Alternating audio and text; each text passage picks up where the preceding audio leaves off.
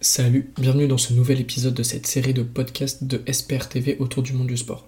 Aujourd'hui, on parlera en l'occurrence de handisport avec le portrait d'une des grandes championnes de l'athlétisme fauteuil de la dernière décennie, dont l'histoire a fait le tour du monde pour son côté tragique au sens grec antique du terme.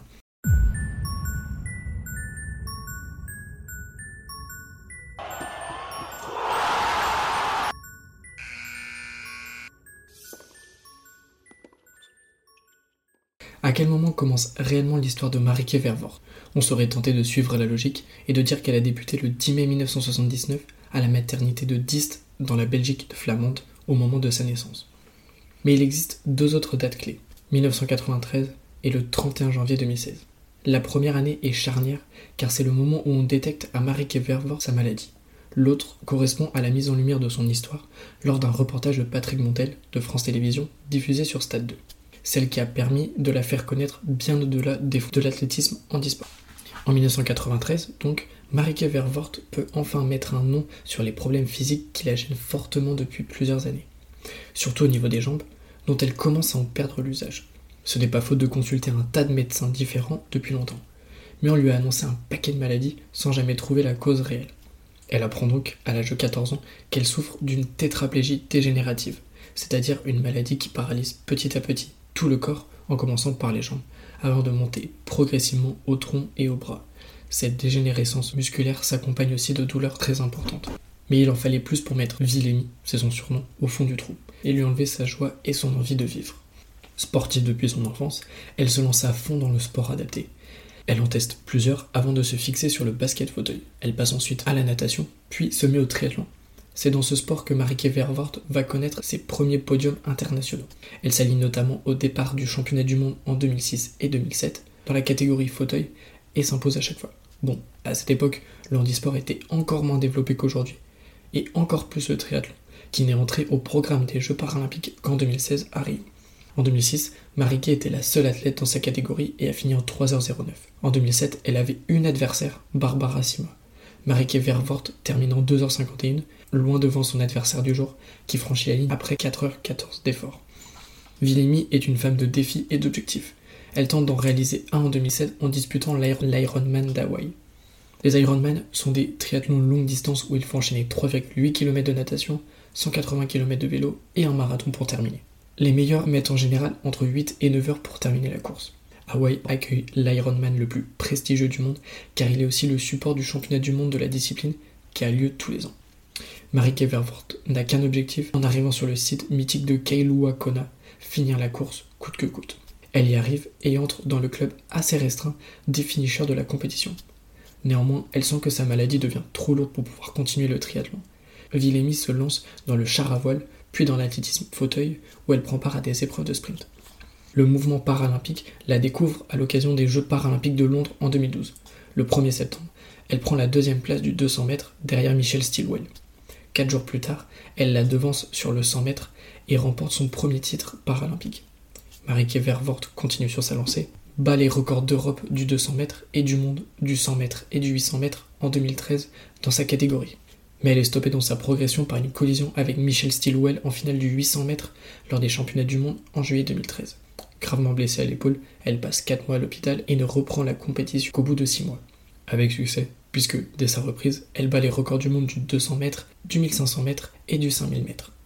Mais sa maladie la rattrape, elle la fait souffrir de plus en plus et provoque des pertes de connaissances assez régulières. Fin 2014, elle s'évanouit en faisant des pattes. La casserole se renverse sur elle et l'eau la brûle de la poitrine aux chevilles. Mais cet incident ne l'empêche pas de vivre le prime de sa carrière lors des championnats du monde de Doha en 2015. Marieke Vervoort remporte les trois courses sur lesquelles elle s'est alignée, c'est-à-dire le 100 mètres, le 200 mètres et le 400 mètres il ne lui reste plus qu'à se tourner vers le dernier grand objectif de sa carrière d'athlète, les Jeux paralympiques de Rio, devant se disputer en août et septembre 2016. Mais le quotidien, sa maladie, est devenu de plus en plus insoutenable. Elle commence donc à songer à l'euthanasie, ce qui est autorisé en Belgique depuis 2002 pour les personnes atteintes de maladies incurables et qui font beaucoup souffrir. Marieke Vervoort obtient les papiers à la fin de l'année 2015 où elle décide d'ouvrir les portes de son quotidien à Patrick Montel de France Télévisions. La diffusion du reportage a lieu en janvier 2016 et fait beaucoup de bruit. Mariké devient une égérie du mouvement paralympique et des personnes handicapées en montrant de quoi est fait son quotidien. Zen, son labrador femelle, est le témoin muet mais attentif de cette dégénérescence. Zen peut aussi prévenir Mariquet lorsqu'une crise se prépare et elle sait ce qu'il convient de faire dans les cas d'urgence. Quand je perds connaissance, elle n'arrête pas de me lécher jusqu'à ce que je me réveille. Et elle aboie jusqu'à l'arrivée des secours. Le mental hors norme de Willemy doit composer avec l'état de santé précaire de Mariquet. L'autonomie au quotidien est devenue illusoire. Peggy, sa plus fidèle amie, s'est installée à demeure, car plusieurs fois par jour, Mariquet s'échappe.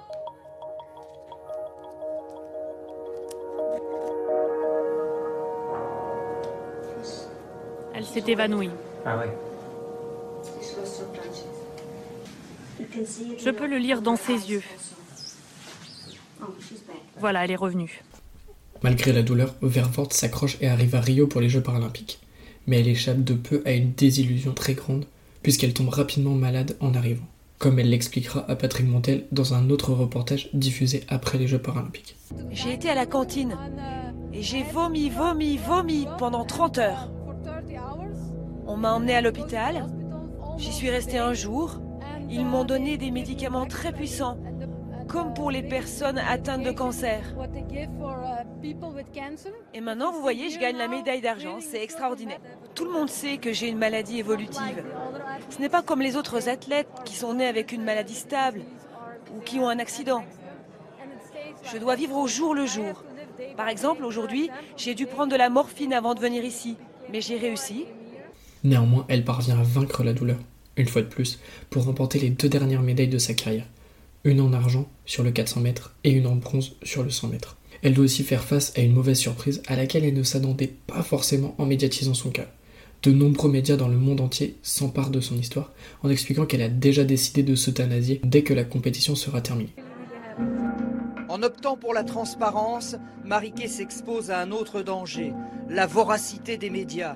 Euthanasie, mort programmée d'une championne, la toile se délecte de cette accroche tapageuse. Du coup, elle est obligée d'organiser une conférence de presse pour une mise au point sans ambiguïté. Quand le moment viendra où j'aurai plus de mauvaises que de bonnes journées, je pourrai recourir à l'euthanasie. Les papiers sont prêts, mais ce moment n'est pas encore arrivé.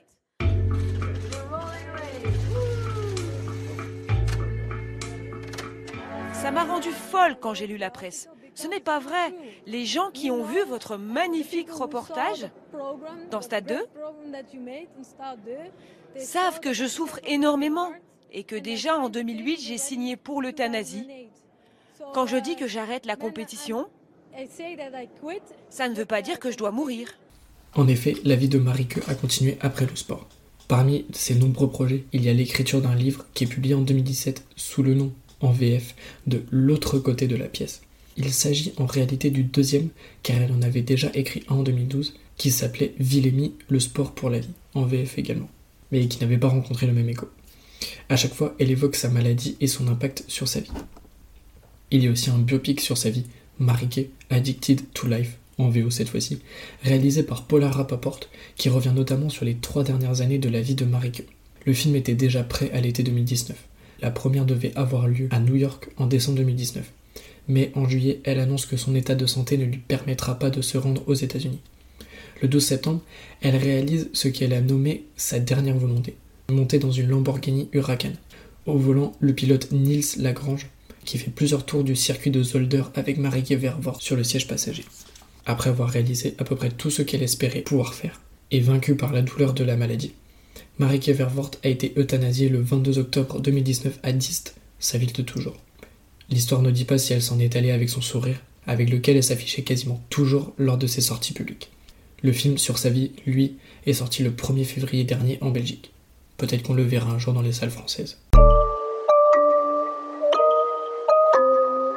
Merci d'avoir écouté cet épisode en espérant qu'il t'ait plu. La semaine prochaine, on partira à la découverte du floorball, un sport de cross qui remplit les salles en Scandinavie. À la semaine pro.